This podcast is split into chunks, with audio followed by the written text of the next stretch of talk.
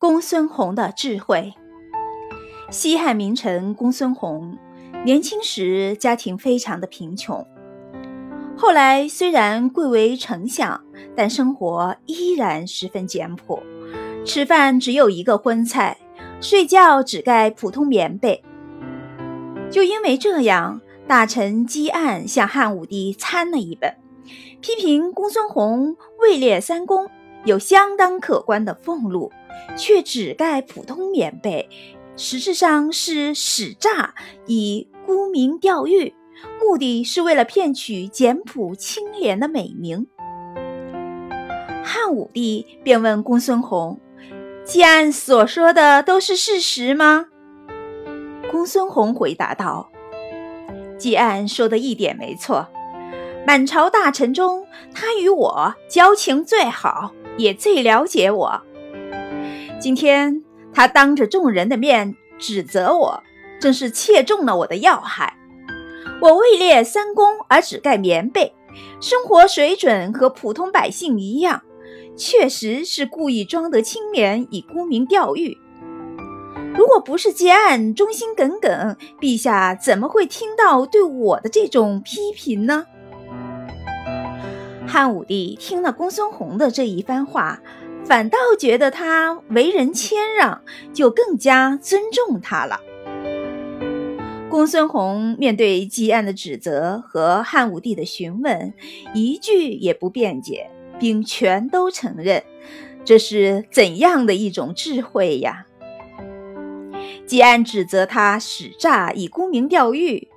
无论他如何的辩解，旁观者都以先入为主的认为他也许在继续使诈。公孙弘深知这个指责的分量，采取了十分高明的一招，不做任何辩解，承认自己沽名钓誉。这其实表明自己至少现在没有使诈。由于现在没有使诈。被指责者和旁观者都认可了，也就减轻了罪名的分量。公孙弘的高明之处还在于对指责自己的人大加赞赏，认为他是忠心耿耿的。这样一来，便给皇帝和同僚们这样的印象：公孙弘确实是宰相肚里能撑船。既然众人有了这样的心态，那么公孙弘就用不着去辩解沽名钓誉了，因为毕竟这也不是什么政治野心，对皇帝构不成威胁，对同僚构不成伤害，只是个人对亲民的一种癖好，无伤大雅。人的一生中，难免会被人误解。那些误解可能会变成可怕的谣言。你是急着向所有的人澄清事实呢，还是不置可否、泰然处之，让时间去证明一切？公孙弘在面对流言时以退为进，这是一种大智慧。对没有的事情不置可否，事情终会有水落石出的一天。